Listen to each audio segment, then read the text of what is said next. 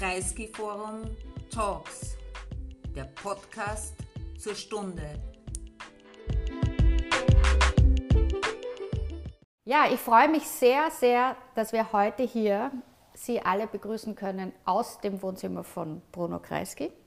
Ich habe eine ganz speziell gute Gästin heute hier, eine große Schriftstellerin, die aus Wien stammt und in Berlin lebt. Und ich freue mich sehr, dass wir es beide aus Berlin und aus London heute hierher geschafft haben zu einem Philoxenia aus Kreiskes Wohnzimmer. Willkommen, Eva Menasse. Hallo, Tessa. Das ist schon eine Leistung, dass man in Pandemiezeiten aus Berlin und aus London nach Wien kommt. Und wir hatten ja eigentlich vor, das heute mit großem Publikum auch zu machen. Und ähm, das ist nun leider nicht möglich. Da müssen wir dann nach der Pandemie einfach noch eine zweite Session machen. Eva Menasse ist eine Schriftstellerin, also äh, die äh, aus Wien stammt und mit der ich in frühen Jahren sind wir zusammen im Profil in der Redaktion gesessen.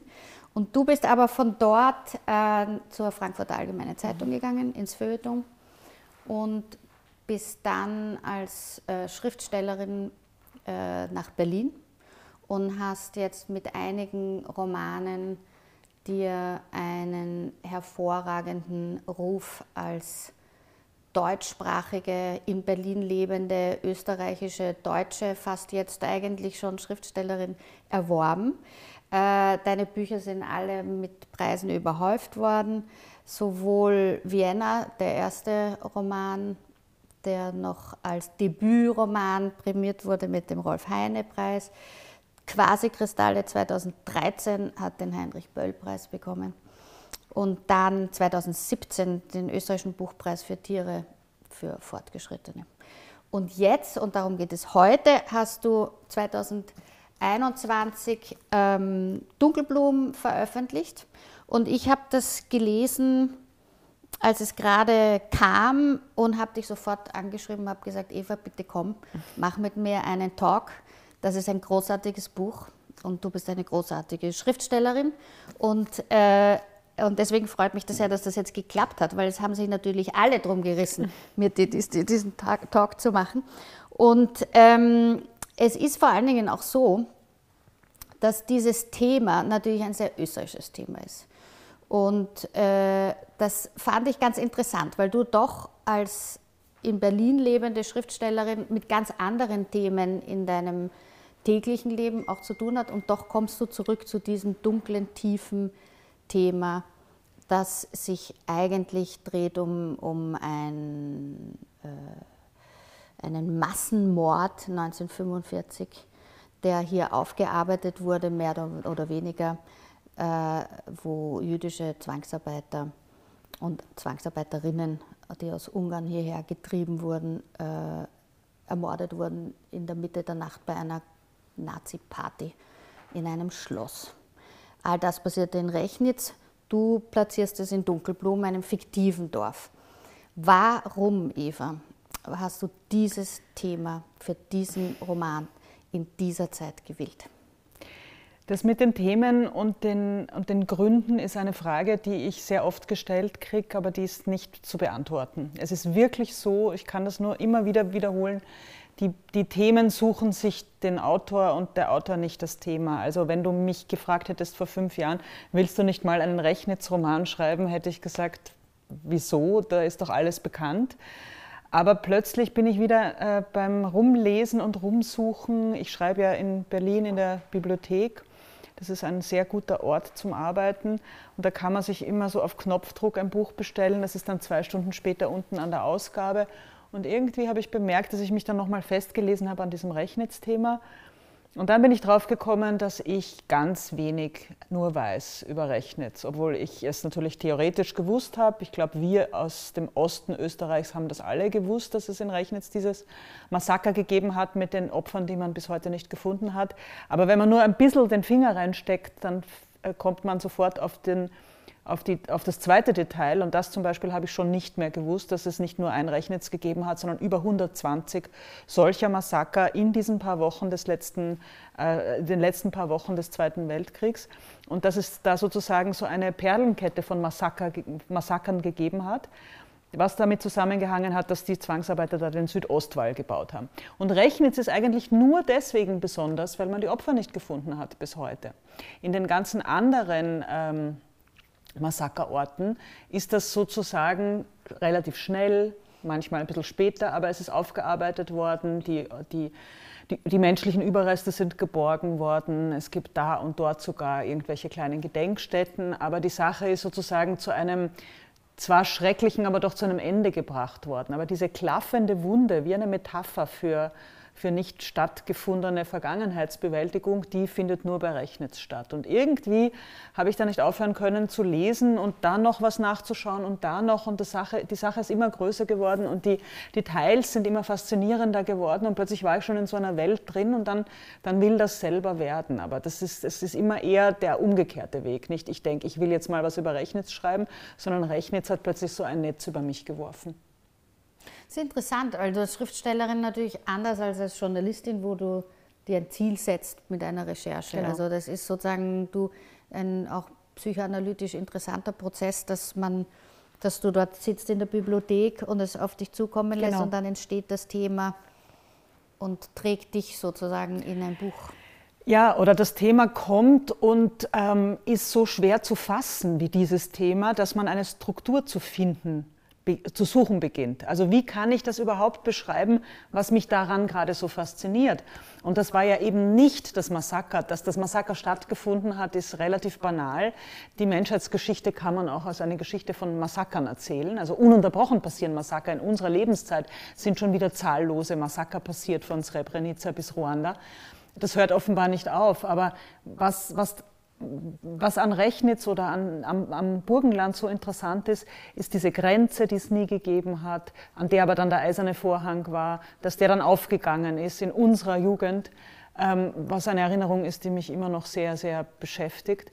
Ähm, oder das war wirklich so, mein Erwachsenwerden ist ja zusammengefallen mit, diesem, mit dieser Öffnung der Welt. Ähm, und, und das ist eben in so, einem, in so einer kleinen Stadt, das war das, was mich dann so begonnen hat zu, zu elektrisieren fast. Wie lebt man damit weiter, wenn alle wissen, was passiert ist? Alle wissen das. Auch die, die vielleicht dagegen waren oder die, nur, äh, die, die es nur gehört haben oder auch nur vom Hören sagen oder die dabei waren, die gedeckt haben, die Zeugen waren, die Mittäter waren, die, alle wissen es und trotzdem entsteht dieser unfassbare Schweigeteppich über Jahrzehnte und den müssen ja alle miteinander gemacht haben. Und ich glaube, von daher bin ich irgendwie dann, habe ich mich dann so gearbeitet in Richtung einer Romangestaltung.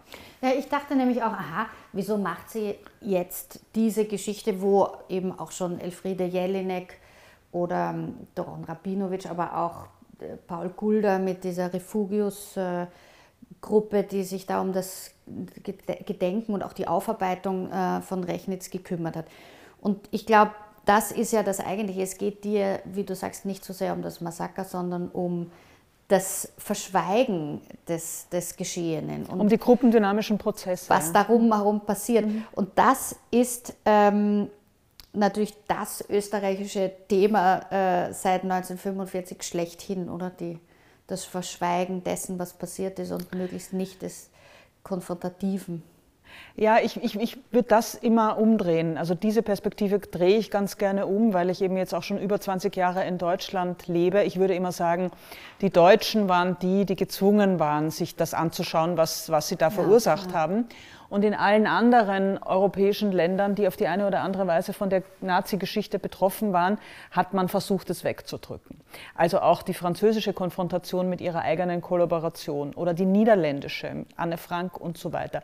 Die polnische ist bis heute nicht aufgearbeitet, ähm, weil die Polen, erst waren sie im Kommunismus, heute sind sie Nationalisten und das muss auch wieder alles weggepackt werden. Das heißt, die seelischen Schäden, die kollektiven seelischen Schäden, read my lips für die Polen, werden noch größer sein, äh, als sie müssten.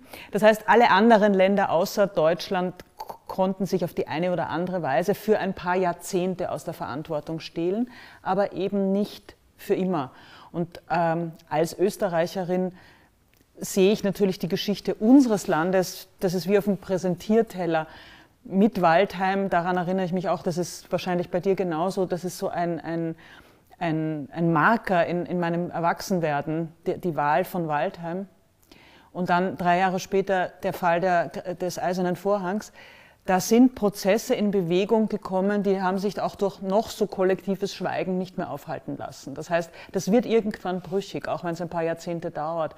Und diese, diese ganzen Prozesse darzustellen, darum geht es eigentlich in Dunkelblumen und deswegen musste es auch diese, diese große Zeit ähm, in den Blick nehmen. Also das Buch spielt ja eigentlich von 45, man könnte sagen von 38 bis, bis 89. Ich meine, das ist auch, wie du sagst, die, und das, wollten wir eigentlich auch hier zum Thema des Gesprächs nehmen, eben eher die Grenzen und die Abgründe und nicht so sehr die Vergangenheitsbewältigung, weil die ja eben auch schon, da auch schon viel darüber gesprochen wurde.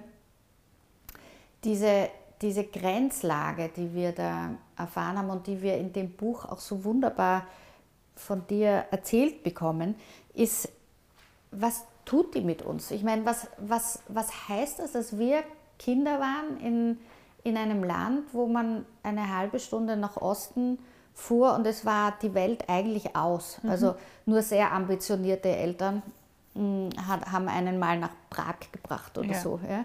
Aber in Wirklichkeit war es aus. Ja. Was hat das für uns bedeutet, glaubst du, dass wir so eine Welt gar nicht als rund eigentlich empfinden konnten? Ja, also ich kann jedenfalls sagen, dass es uns sehr geprägt hat. Das ist auch etwas, was ich in Westdeutschland immer wieder erzähle und die Leute schauen einen dann relativ groß an in Hamburg oder München oder Frankfurt am Main. Ich glaube, dass sich die Wiener Erfahrung des Kalten Kriegs sehr viel besser mit der Berliner Erfahrung äh, mhm. vergleichen lässt, als eben weiter, west, äh, weiter westlich weil wir ja wirklich, wenn wir im Sommer an den Neusiedlersee gefahren sind, hat man an, am, am, Horizont die Wachtürme und den, die, die, Grenzbefestigungen gesehen. Ich kann mich erinnern, äh, als ich ein Kind war in der Volksschule in Wien, wenn irgendwo Sirenen losgegangen sind, dann haben die Sechsjährigen zueinander gesagt, die Russen kommen. Ja, genau. Das war ein ganz normaler Satz. Ja. Und es ist mir erst als Erwachsene sozusagen ihm danach klar geworden, wie irre das ist, dass Kinder automatisch sagen, die Russen kommen, wenn irgendwo eine Sirene losgeht. Ähm, das heißt, dieser Umstieg von 89 auf die Zeit danach, also diese Zäsur in der Geschichte, die war für uns sicher viel, viel größer als, als für Westdeutsche oder Franzosen oder Spanier. Also das haben wir viel unmittelbarer erfahren, genauso wie Wien ja auch mit Prag und Budapest erst danach wieder in so einen, wie ich finde, sehr schönen Austausch gekommen ist, der, der ja vorher auch so, das war so totgestellt, das war alles abgeschnitten. Und ähm, was mir aber auch klar geworden ist, damals in den 90er Jahren, wie wir beide noch beim Profil gearbeitet haben, ich habe relativ viele Reportagen gemacht, da in den 90er Jahren aus, aus dem Burgenland, weil mich eben als jemand unserer Generation, der sich so gefreut hat darüber, mhm. dass diese Mauer aufgegangen ist, hat, es hat mich zutiefst verstört, dass wir Österreicher dann das Bundesheer dorthin gestellt haben nur ein paar Jahre später, weil ja da schon die Flüchtlingsströme gekommen sind. Also das Phänomen, das muss man sich auch heute klar machen. Die ertrinkenden Menschen heute im Mittelmeer, das ist eine, eine bruchlose Geschichte seit den frühen 90er Jahren. Ich habe damals Reportagen gemacht aus, äh, äh, aus Flüchtlingsheimen in Ungarn, äh, wo die Leute dreifach überbelegt worden sind. Da hast du auch alles damals schon gehabt, Iraker, Afghanen, Schwarzafrikaner, Chinesen, alles, was sozusagen aus dem Osten versucht hat, über diese grüne Grenze in die EU zu kommen. Das heißt, wir haben Phänomene, an denen sich gar nichts geändert hat mhm. seit über 30 Jahren. Und gleichzeitig ähm, haben sich die Grenzen ja heute auf eine faszinierend beängstigende Weise verändert. Es gibt ein ganz tolles neues Buch von Steffen Mau, äh, das heißt Sortiermaschinen über die Grenzen im 21. Jahrhundert weil diese, diese grenzenlose Freiheit, die wir in Europa so genießen, ja. ist ja eine absolute Chimäre. Das ist ja nur für uns, weil wir die richtigen Pässe und die richtigen äh, QR-Codes haben. Ja. Und für alle anderen äh, ist es da ja, die kommen ja von außen gar nicht mehr rein. Und deswegen nennt er Grenzen heute Sortiermaschinen. Und, und deswegen ist dieses, dieses Grenzfaszinosum, das lässt mich irgendwie nicht los. Also das hat mich damals schon fasziniert und als ich dann äh, Dunkelblumen zu recherchieren begonnen habe, wurde mir überhaupt erst klar, dass es diese Grenze zwischen Österreich und Ungarn nie gegeben hat.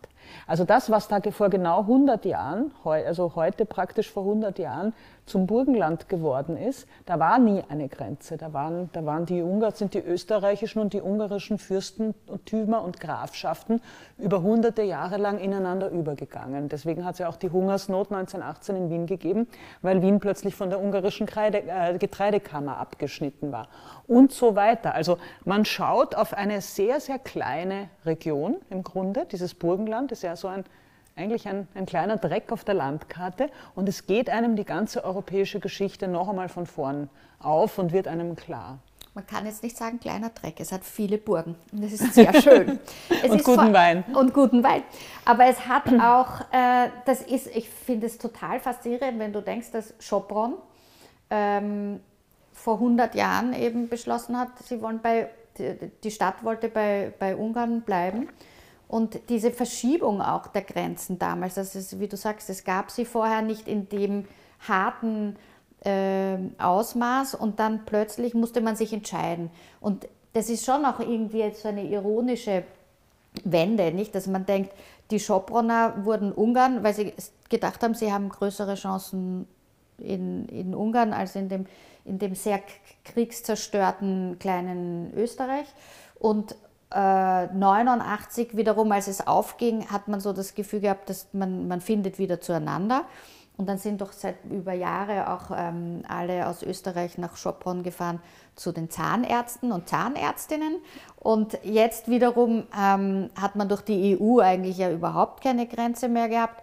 Und jetzt aber wieder eine politische Entwicklung des äh, sehr autoritären, einer autoritären Auslegung dieser modernen äh, Demokratie unter Viktor Orban, was uns wieder auch entfernt hat. Ja? Mhm.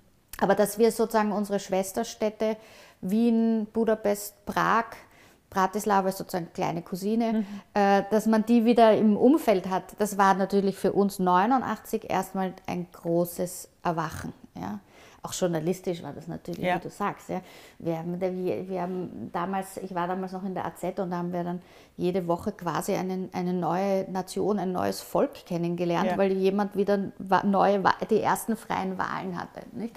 Also das war schon großartig. In dem Buch ist es aber auch so, dass du ja beschreibst die Öst, auf der österreichischen Seite dieses fiktive Kleinstädtchen Dunkelblum, dass ähm, wo man das Gefühl hat, dass die Grenze hat auch dazu geführt, dass die, die auf dieser Seite hier waren, in Österreich, sich auch in ihrer Abgrenzung zu denen und zu den Russen und zu dem, was hinter dem Wall mhm. gewesen wäre, wenn der Wall jemals gebaut worden wäre, dass man sich so verständigt hat, dass man hier das Überleben organisieren muss, auch mit der Verschwiegenheit, dass man weiterkommen muss, auch mit allem, was passiert ist. Dass die Verbrechen zwar passiert sind, aber dass man halt schauen muss, dass man jetzt mit allen, die da sind, irgendwie halbwegs im Frieden sich da weiter durchwurstelt. Also da ist sozusagen die Abgrenzung auch ein wichtiges Element des Weiterlebens gewesen.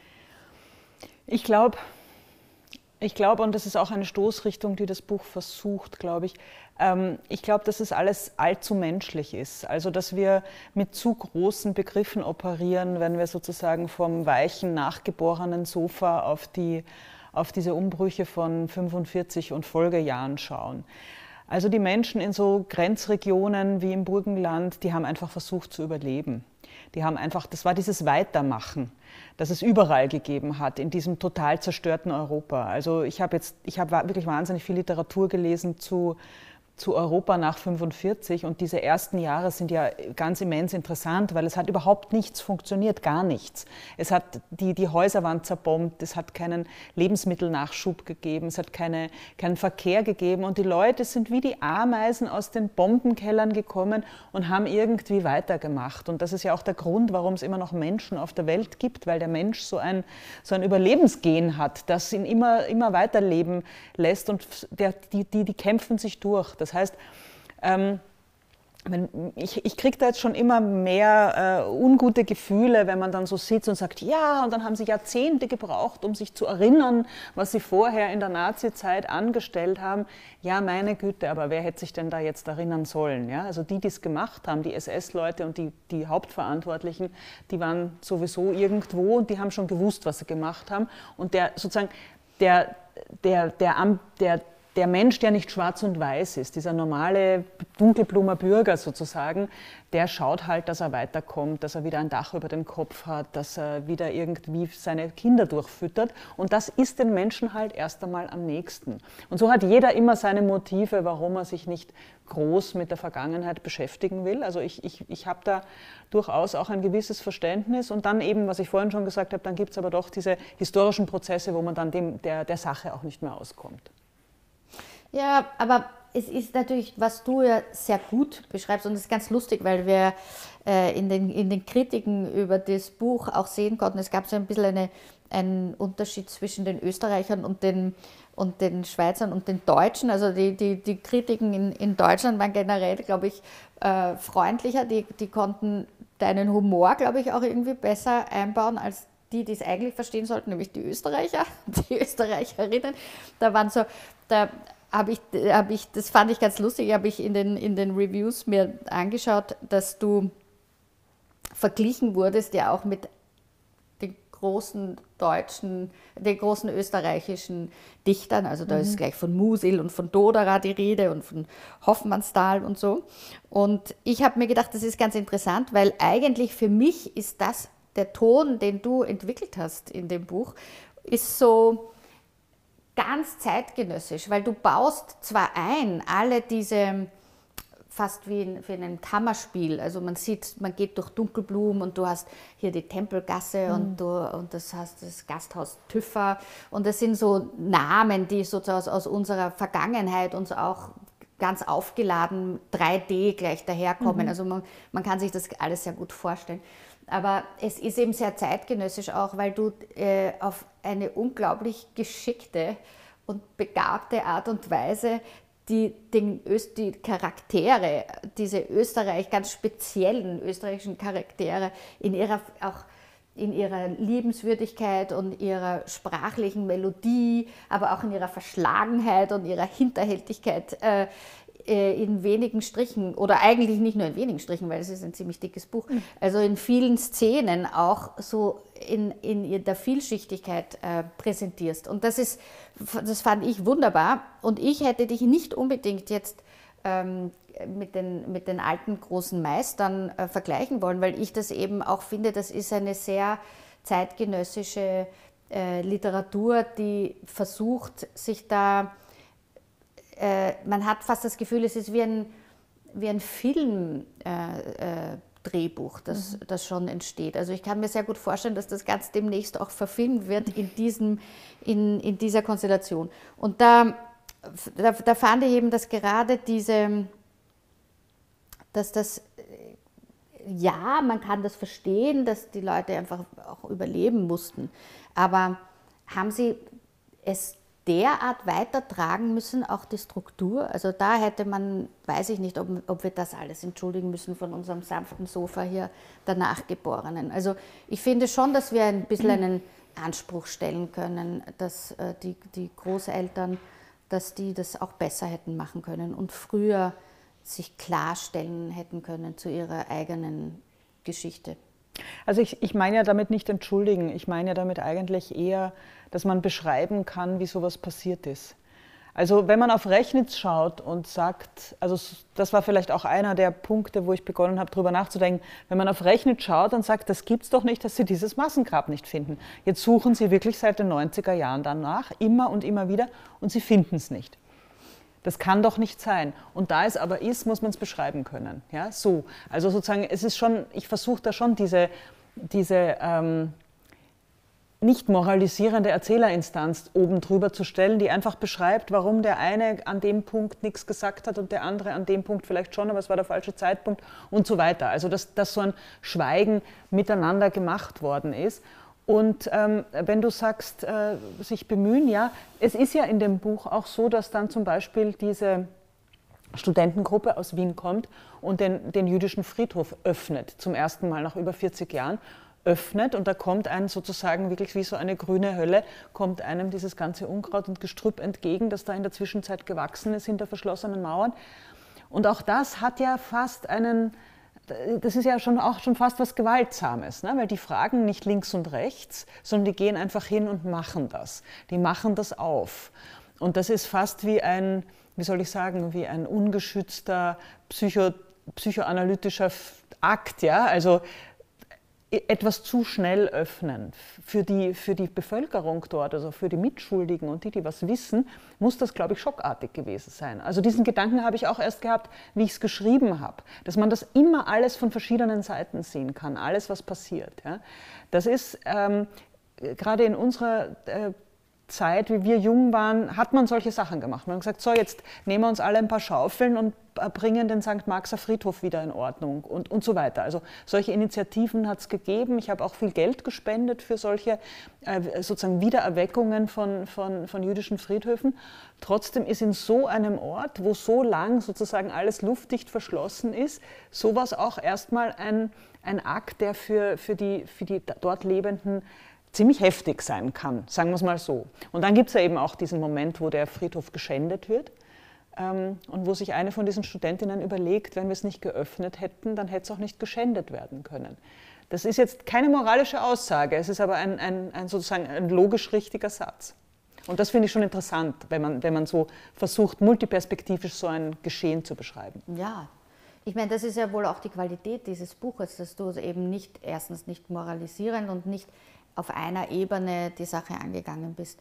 Und wir ja auch eben diese, diese ganzen Charaktere, ob das jetzt die, die junge Frau ist, die halt am Ende das Gasthaus übernommen hat, ja. ne? weil die jüdische Familie, die es besessen hat, nicht mehr da war und ihr den Schlüssel gegeben hat. Und das sind so ganz österreichische Lebensgeschichten, wie wir das sie kennen. Übrigens eine meiner Lieblingsfiguren, diese, diese, die Hotelchefin, weil ich glaube, also das ist ja im Buch nicht ausgeführt, aber ich glaube, wenn die Familie Tüffer nach 45 zurückgekommen wäre, dann hätte sie ohne inneres Zögern den Schlüssel wieder zurückgegeben und wären sogar stolz darauf gewesen, wie gut sie auf das Hotel aufgepasst hat.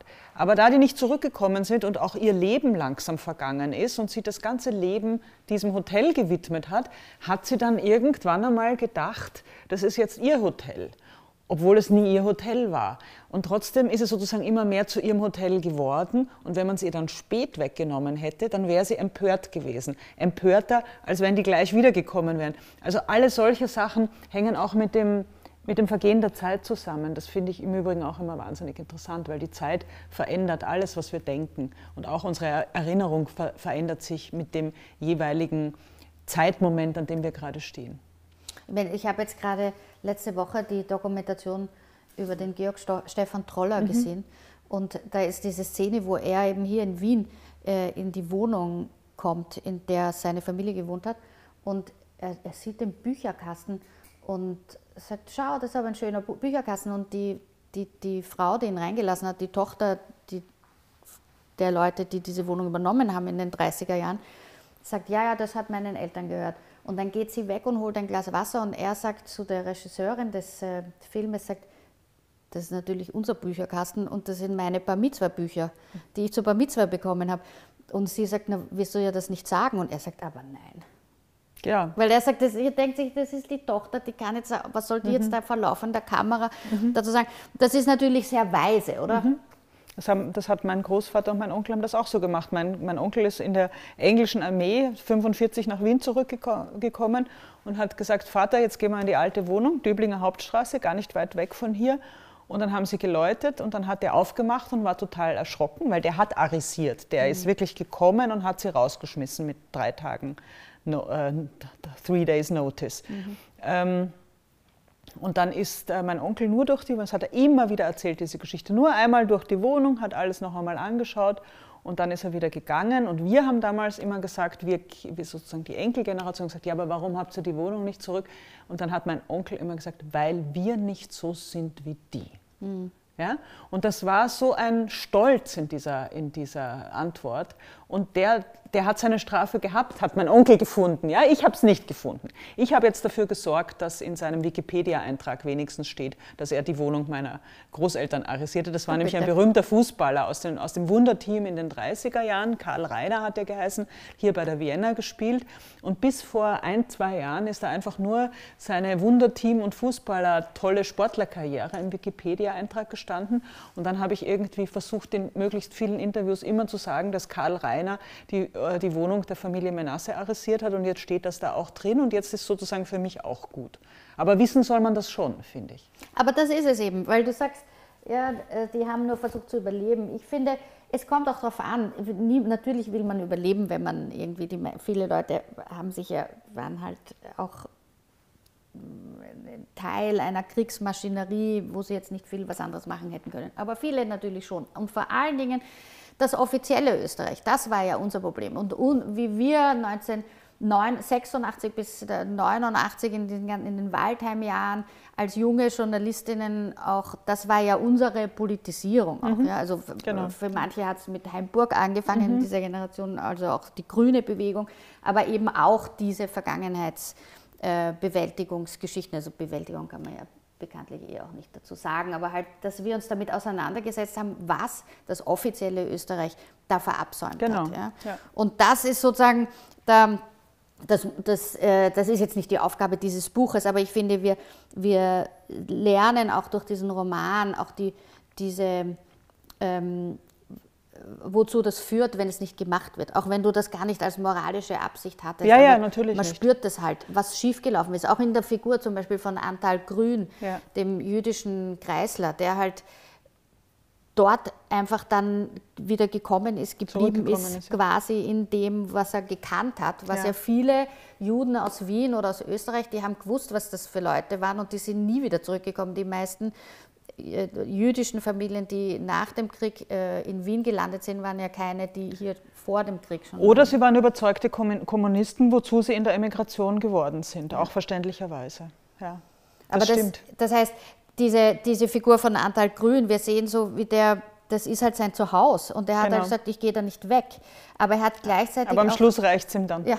Eh, ja, und weil er eben auch dieses alles ertragen hat, auch mhm. an, an Diskriminierung nach dem Krieg. Und das macht einen doch dann schon auch wütend zu denken, wie sehr die Leute auch noch weiterleben mussten mit antisemitischen, ähm, äh, nicht nur Bemerkungen, aber auch dieses, die ganze Kultur war sozusagen, da wurde nicht hart dran gearbeitet. Das, das ist richtig, aber, aber, aber auch hier nochmal, nach dem Krieg, also unmittelbar nach dem Krieg, hat es diese Volksgerichtshofprozesse gegeben.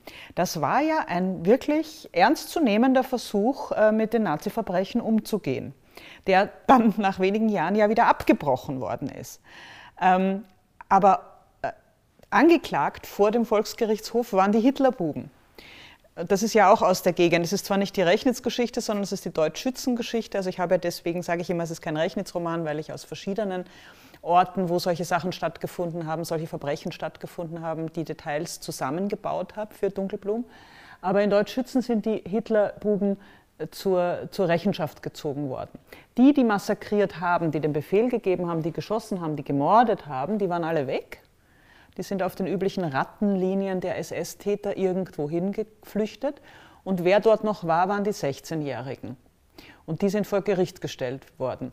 Und wenn du jetzt so ein 16-Jähriger bist und du bist vielleicht nicht wahnsinnig gebildet, du bist ein Bauernkind und wirst dann auch ein Weinbauer oder irgendwas, dann findest du das scheiß unfair. Ja? Und, und, und da kann man auch nicht viel dagegen sagen. Ja? Man sagt, die, die es waren, sind entkommen, wir waren zwei Jahre im Häfen und so haben wir dann halt weitergelebt. Ja? Und die wollen dann auch nichts mehr wissen von sozusagen Vergangenheitsaufarbeitung, weil die haben ja aufgearbeitet äh, für die, die, zwei Jahre, die sie im Knast waren. Naja, es ist halt auch, äh, in Österreich hat es ja sowieso recht lang gedauert, ja, und da haben ja auch die Hitlerbuben haben dann einfach halt, auch sehen wir auch in Dunkelblumen nicht, die haben einfach alles, was sie gemacht haben im Krieg, auch als Kinder, man hat halt dann nicht so viel darüber geredet, aber es waren im Grunde genommen die gleichen Akteure, waren ja. auch weiterhin sozusagen die Polizisten, waren wurden halt umgewidmet sozusagen genau. dann wieder. Das ist ein ja, Hauptproblem.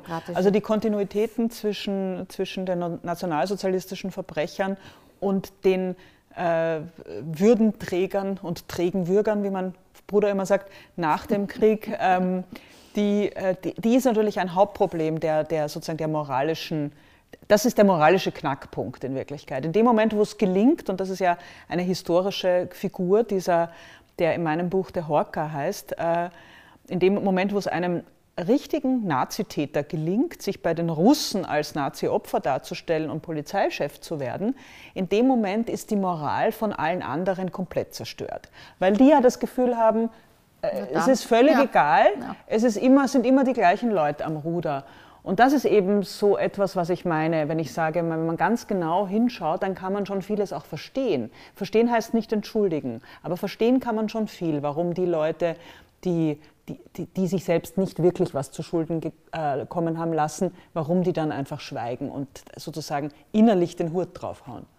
Naja, also in Dunkelblumen, was ja sozusagen noch eine Idylle der Verschwiegenheit ist, mhm. ja, die, die, du beschreibst, äh, das hat ja dann in Österreich sozusagen nicht mehr funktioniert auf der, auf der nationalen Ebene nach Waldheim. Ja. Also das war wirklich eine Zäsur. Und das war, da hatten wir eben auch das Gefühl, nicht, wir haben wir haben unsere Interviews gemacht und wir haben gefragt, also was habt ihr eigentlich im Krieg gemacht? Mhm. Man hat, ist damals durch Wien gefahren in der Straßenbahn und hat sich gedacht, was hat denn der alte Mann da mit seinem ja. Steirerhut, was hat denn der im Krieg eigentlich gemacht? Das war sozusagen auch der Trend unserer Generation, dass wir uns damit auseinandergesetzt Aber das ist auch so ein Punkt. Da möchte ich dich jetzt fragen, wie du das heute siehst.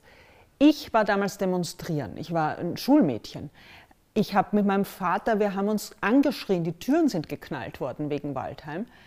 Ähm, und ich hätte alles getan, um diesen Mann als Präsidenten zu verhindern.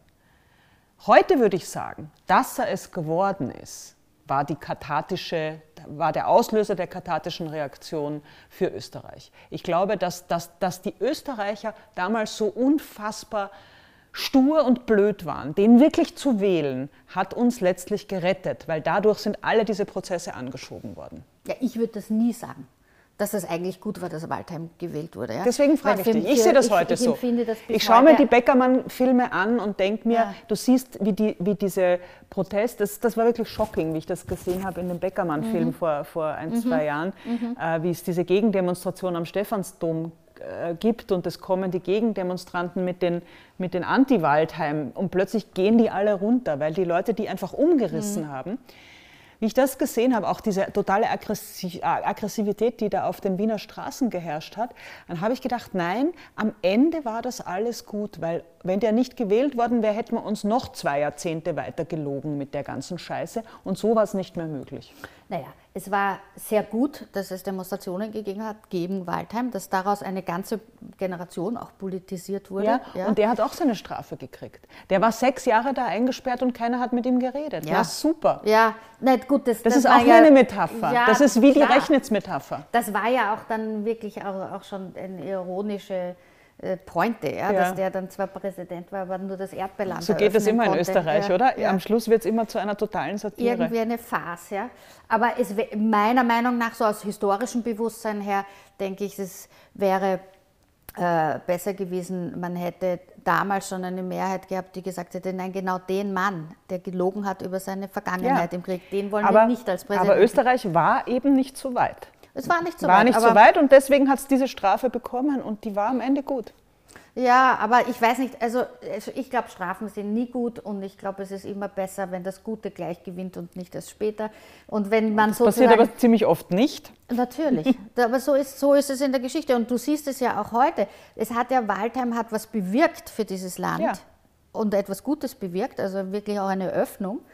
Ähm, aber schau dir dann, was jetzt auch schon wieder passiert ist, mhm. ja, was wir dann wieder gewählt haben für, für Leute, die da eine Regierung zustande gekriegt haben, eine, eine türkis-blaue Regierung, die zum Grausen war mhm. und wo die Leute begeistert waren und so getan haben, als wäre das nichts. Und da hatte man damals, habe ich mir gedacht, haben wir das nicht mit Waldheim alles schon mhm. durchexerziert? Mhm. Nein, nicht genug offenbar. Das kommt offenbar immer und wieder. Und schau dir ja. an, was wir jetzt für einen Innenminister haben, der nichts Besseres zu tun hat, als äh, sich als äh, Ombudsmann eines äh, Dollfußmuseums äh, äh, zu, zu gerieren. Ja? Also das ist mir ja nicht einmal peinlich. Ja? Also da, da ist schon die Frage, ob Österreich wirklich schon was gelernt hat oder genug gelernt hat oder was weiß ich. Also es sind, kommt, da sind so viele Schichten. Genau, ich wollte gerade sagen, es sind sehr viele Synchronizitäten. Ja. Ich glaube schon, dass seit den, seit den Waldheim-Jahren niemand, also kein, kein ernstzunehmender Politiker mehr dieses blödsinnige Wort vom ersten Opfer Hitler Deutschlands im das Munde stimmt. führen würde, ja, zum Beispiel. Also da haben sich schon ein paar Sachen ähm, sehr geändert. Und was man auch sagen muss, ist, dass die österreichische Zeitgeschichtsforschung hervorragend ist, auch seit dieser Zeit. Also da, da ist einfach viel in Bewegung gekommen, Rechnitz anders als es äh, in manchen schlecht informierten Literaturkritiken gestanden ist. Rechnitz ist wirklich ziemlich aufgearbeitet. Also man weiß, was da war, wer es war. Das ist alles ziemlich erforscht. Ja, das schon. Aber überlegt ja auch jetzt in, den, in diesen Demonstrationen, die es überall auf der Welt gibt gegen, äh, gegen die Covid-Maßnahmen und gegen Impfstoffe. Äh, es ist einzigartig, dass in Wien Demonstranten mit gelben Sternen auf die Straße Nein, nein, das war in Deutschland auch schon. Na gut, aber ich meine, es ja. ist hier ist es einfach, da glauben die, dass das gehört zum guten Ton ihrer ja, ja. Demonstrationen, diese, diese wirklich, also historisch äh, äh, äh, was heißt verbogen, verbogenen Menschen. Ja, das ist etwas, was mich auch empört, muss ich sagen. Und da denke ich mir, gut, Rechnitz ist aufgearbeitet. Ja, wir wissen, was in Auschwitz passiert ist. Wir wissen, was Österreich als offizieller Staat, als Teil des, der Maschine des Dritten Reichs getan hat. Wir wissen es von vielen, vielen Privatpersonen, die arisiert haben. Wir wissen auch von vielen Leuten, die im Widerstand waren. Wir wissen alles Mögliche. Ja ich glaube nicht, dass wir damit fertig sind. Ich glaube, ein Dunkelblumenmeer kann nicht schaden, ja, um da ein bisschen Licht hineinzubringen auch. Ja. Aber was wir noch nicht ganz äh, besprochen haben, was ich äh, ähm, auch hier noch weiter mit dir besprechen wollte, so diese, diese, diese, wenn wir von Wien ausgehen und du sitzt in Berlin und wir sprechen über Grenzen, wir hatten es auch in diesen letzten 20, 30 Jahren unserer Beobachtung des Zeitgeschehens das Gefühl, dass wir in einem sicheren Raum eigentlich leben. Mhm. Ja, also wir hatten die Vergangenheit, die irgendwie wüst war und an der wir gemurkelt haben, mhm. aber eigentlich die Gegenwart war doch mhm. ein sicherer Ort. Und jetzt hat man so das Gefühl, diese Grenzen sind nicht sicher. Es sind die, die Ukraine da wissen die nicht, ob eben die Russen dort einmarschieren, so wie man es äh, 45 hier hatte und wie man 9, also 56 in Ungarn, 68 in Prag, 89 äh, kam es zu keinen Einmärschen, sondern zur Öffnung. Ja. Aber hast du das Gefühl, dass unsere Generation mit diesen Grenzen, ähm, dass wir nicht mehr sicher sind in, in unserem Kontinent, in unserem Selbstverständnis der EU als äh, Ort des des Friedensprojektes? Also ich, ich betrachte diese, äh, die Gegenwartsphänomene, also die unmittelbaren Gegenwartsphänomene der letzten 10, 15 Jahre immer aus der, von, dem, von dem Winkel der Digitalmoderne her. Ich glaube wirklich, dass das nicht verstanden worden ist, was das mit uns macht, mit uns, mit unserem Menschsein. Ja? Also ich möchte es ganz groß und pathetisch sagen. Äh, diese Illusion von Gleichzeitigkeit und Nähe, die sich durch diese ständige Vernetztheit und diese, äh, diese Live-Berichterstattung äh, von allen Winkeln der Welt auf uns ergossen hat, ich glaube, auf die sind wir psychisch nicht vorbereitet. Also diese, diese Extremisierung, politische Extremisierung, die geht einher damit. Das, das ist inzwischen auch nachgewiesen wissenschaftlich. Seit ungefähr 2008, wo das losgegangen ist mit äh, äh, WhatsApp und Twitter und weiß der Geier, haben sich sehr viele Dinge sehr stark verändert. Und da ist ein, ein Moment von totaler Irrationalität äh, ins Spiel gekommen. Also wenn man auch sagen kann, dass diese, diese Impfgegnerschaften dass das zurückgreift auf fast jahrhundertealte Mythen, ja, dass man was in den Körper hinein und mit dem Blut, ja, das ist der, auch der ganze antisemitische Kontext ist da ja auch, hängt da auch immer drin. Der Mensch hat grundsätzlich Angst vor der Ver, Ver, ähm, Überschreitung seiner Körpergrenze, ja, das ist, das glaube ich, kann man so sagen. Aber diese Sachen sind schon vor, lange vor Covid von Rechten im Internet bearbeitet worden. Also es gibt vor, ich glaube, es sind fünf oder sechs Jahre her, wo in, in Italien über Cinque Stelle die, äh, es, es so eine Anti-Masern-Kampagne gegeben hat, Anti-Masern-Impfungskampagne gegeben hat, wo es so gewalttätige Demonstrationen gegeben hat auf den Straßen von Turin und Mailand, dass die Antiterroreinheiten haben eingreifen müssen. Ja? Das heißt, die Pandemie kommt da auf ein vorbereitetes Feld sozusagen von Irrationalität, die uns die uns ergreift als Menschheit, weil wir mit weil wir mit unserer neuesten Erfindung nicht klarkommen, also mit dem Internet, mit der, mit der Digitalisierung. Und ich finde es total verrückt, ich habe das heute mit meinen Geschwistern diskutiert, jetzt fängt die deutsche Bundesregierung an, sich gegen Telegram äh, irgendwie mhm. langsam in Stellung zu bringen, äh, weil, weil sie die Mordkomplotte gegen den sächsischen Ministerpräsidenten da ausgehoben hat. Ja. Ähm, Internetkritiker wie Juli C., Ilya Trojanow und ich sagen das seit Jahren. Man muss das regulieren. Mhm. Und, und da kommt wirklich ein Großteil der Probleme her, die wir heute haben. Also die, amerikanischen Gesellschaft, äh, die amerikanische Gesellschaft, die so extremisiert ist wie überhaupt noch nie in der Geschichte, obwohl die haben schon ziemlich viel binäres Denken dort in diesem Land. Das ist nicht mal Trump, das ist schon bei Obama so gewesen, dass ja. man diese, diese, diese fiesen äh, Marketinginstrumente, äh, um Wahlen zu gewinnen, eingesetzt hat und so. Also ich glaube, wir müssen wirklich da nochmal anders denken. Insofern sind wir schon in einem anderen Zeitalter angekommen heute, wenn wir über die Problematik äh, unserer Weltlage reden, als noch vor 20 Jahren, wo, wo wir dieses Problem noch nicht hatten. Und ich glaube, dass, dass man das gar nicht groß genug einschätzen kann. Naja, also man müsste auf jeden Fall überlegen, wie man Grenzen setzen kann. Ja, Eben sind wir wieder bei guten Grenzen. Bei den, ja, genau, weil das hat halt auch bei zwei Seiten, also auch Telegram hat zwei Seiten. Ne? Also es war für die Opposition in Russland ein wichtiges Instrument, Natürlich. Telegram zu haben. Natürlich, Und aber das ist, das ist nie ein Argument für das, was sich in unseren freien Gesellschaften abspielt. Wir dürfen das nicht damit verteidigen, dass irgendwo sonst auf der Welt eine Opposition ein Ding hat, wenn wir sehen, dass es bei uns die Gesellschaft zerstört. Ja. Ja? Aber wie man das in den Griff kriegt, ist natürlich auch, das ist eine große Aufgabe. ein erster Schritt ist immer das Problem zu erkennen. Ja, das stimmt. Aber das ist das, also das Problem zu erkennen, zum Beispiel mit Facebook und diesen ganzen ähm, Marketingmechanismen und dass das tatsächlich ein demokratiegefährdendes Instrument sein kann, das ist jetzt ja auch im Grunde genommen seit zehn Jahren oder sowas, äh, baut sich das jetzt auf. Ja? Und es hat aber noch nicht dazu geführt, dass man. Dass jemand was dagegen tut. Ja? Ja. Also die, die Jugendselbstmorde in den Vereinigten Staaten sind seit 2008 so angestiegen wegen Cybermobbing und, und Bodyshaming per WhatsApp-Fotos und weiß der Geier was. Ja? Also das sind wirklich Dinge, die Menschen umbringen und jemand verdient aber damit Geld und das muss man schon auch mal besprechen, auch wenn ich jetzt klinge wie so ein Marxist 2.0.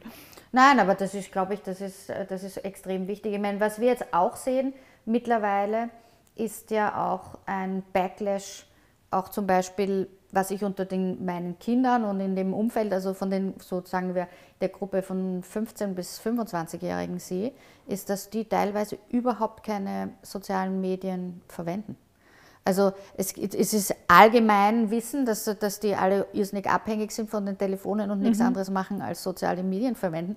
Ähm, ich sehe eigentlich auch sehr viele schon, die sehr kritisch sind. Mhm. Ich glaube, dass auch von denen die digitale Intelligenz, die ja sehr viel höher ist als ja, unsere, ja. Äh, da auch Antworten finden wird, die, die wir vielleicht gar nicht mehr geben können. Ja? Also irgendwo habe ich, ich hab, bin, bin ein bisschen optimistischer als du, weil ich immer das Gefühl habe, die Zivilisation bringt eben auch an, nicht nur die Herausforderungen, sondern auch die Antworten äh, aus mhm. sich selbst heraus. Das heißt nicht, dass man nicht danach suchen muss und dass man nicht aufzeigen muss, wo die Probleme sind und dass man das äh, machen muss. Ja. Aber dazu braucht man wahrscheinlich Grenzen, dass man sich auch ähm, anschaut, wo das eine völlige Freiheit von allem eben missbraucht werden kann, also auch undemokratisch missbraucht mhm. werden kann, wenn man wenn man keine, wenn man es nicht regulieren kann.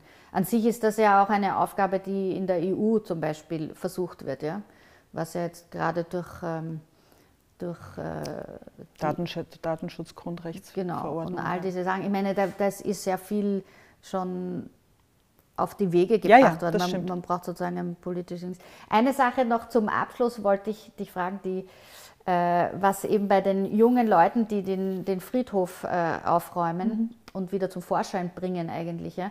Ähm, hattest du Sympathien äh, oder nicht Sympathien mit ihnen? Weil es ist irgendwie so eine Parallele zu heute, wo gerade diese ganze Greta Thunberg-Generation, äh, mhm.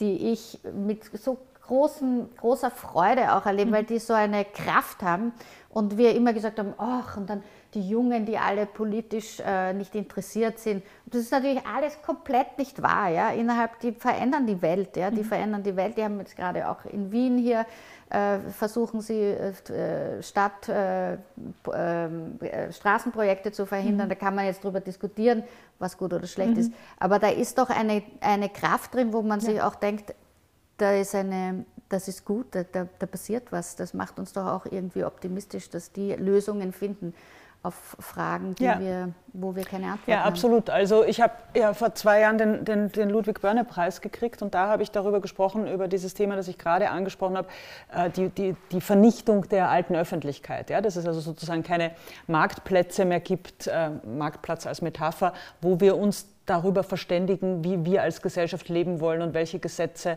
wir uns geben wollen und was für Themen für uns wichtig sind, weil alles sozusagen digital zersplittert. Ähm, und äh, der Titel dieser, dieses Textes damals, der, den habe ich aber aus einem Interview mit einem österreichischen Klimaforscher genommen. Und der hieß, äh, für Pessimismus ist es zu spät. Und deswegen hat die Rede genau dort dann hingezielt zu den, zu den jungen Leuten, zu Fridays for Future, zu diesem wirklich total bewundernswerten Aufstand der ganz Jungen. Ähm, die, glaube ich, diesen Slogan echt verstanden haben. Für Pessimismus ist es zu spät, weil, äh, weil sie eben weiter tun und sich nicht, sich nicht daran hindern lassen, was jetzt geht und was nicht geht. Also ich habe eine ganz große Bewunderung für diese Bewegungen, aber natürlich, das, das feuert immer zurück auf uns. In der Süddeutschen war vor ein paar Tagen ein Text, wo stand, dass eigentlich die Generationen, also wir, die zwischen 65 und 75 geboren sind, an dem Schlamassel heute schuld sind, weil wir die erste Generation waren, die gewusst haben, was passiert. Wir waren von Anfang an, vom Moment unseres Erwachsenwerdens, waren wir mit dem Klimawandel äh, konfrontiert und von ihm informiert. Also wenn wir zurückgehen zu den ersten Club of Rome und so berichten, dann wäre es unsere Generation gewesen, die beginnen hätte müssen, etwas zu ändern.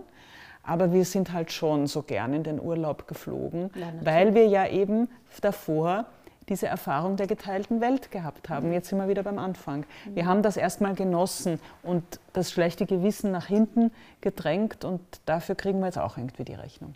Hm. Ich würde sagen, das ist ein gutes Schlusswort, denn es ist zwar für Pessimismus zu spät, aber nicht für die letzten Weihnachtsgeschenke.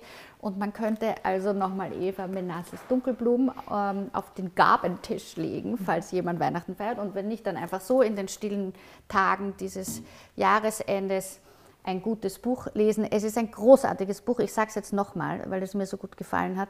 Und es ist voller dunkler Wahrheiten, aber auch voller Humor. Und ich glaube, das ist, womit wir durchs Leben gehen müssen bei all diesen Problemen, die wir derzeit haben, den Humor nicht zu verlieren. Eva, vielen Dank für dieses Gespräch. Sehr gern. Für allen, die zugesehen haben und uns noch zusehen werden, vielen Dank, dass ihr alle da seid, dass Sie da sind. Und ich hoffe, wir können uns im neuen Jahr dann alle wieder mit Gästen und Gästinnen hier im Kreisgeforum treffen. Vielen Dank.